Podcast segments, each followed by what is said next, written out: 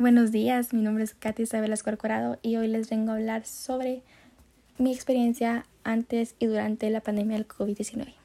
Primero que nada, antes de que todo esto sucediera, yo tenía el pensamiento en que el 2020 iba a ser un año completamente diferente, ya que fue el año en el que yo me gradué del colegio y pensé que iba a ser mi año. Iba a ser mi año lleno de experiencias, mucha, mucha alegría, diversión, pero no fue así todo eso se acortó, se limitó un tiempo.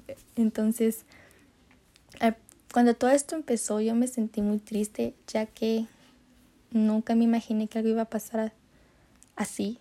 Nunca me imaginé que iba a llegar una pandemia aquí. Es más, yo pensaba de que se iba a tardar en venir acá a Guatemala porque estaba hasta China cuando empezó todo eso. Y yo decía, ah, este es el otro lado del mundo, aquí a que venga. Y vino.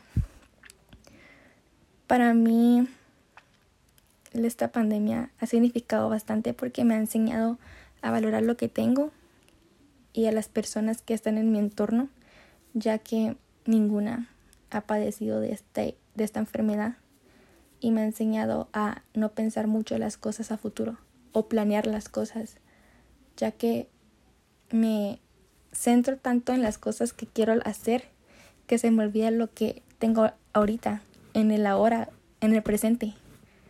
Y realmente eso está mal, porque tengo que vivir mi vida, tengo que vivir a la hora. No tengo que pensar tanto a futuro. Está bien plantearme metas y objetivos, pero no tengo que planificar tanto las cosas porque muchas cosas pueden pasar en el camino, como esta pandemia.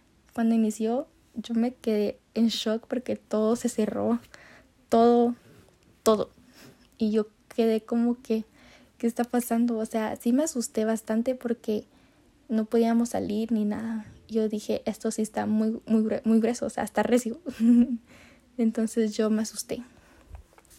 Pienso que esta pandemia es una enfermedad que vino a quedarse como cualquier otra, como una gripe, solo que no hemos encontrado cómo llevarla, cómo sobrellevarla en nuestra vida lo cual tenemos que hacer porque tenemos que acoplarnos a ella, no podemos cambiar el hecho de que existe esta pandemia.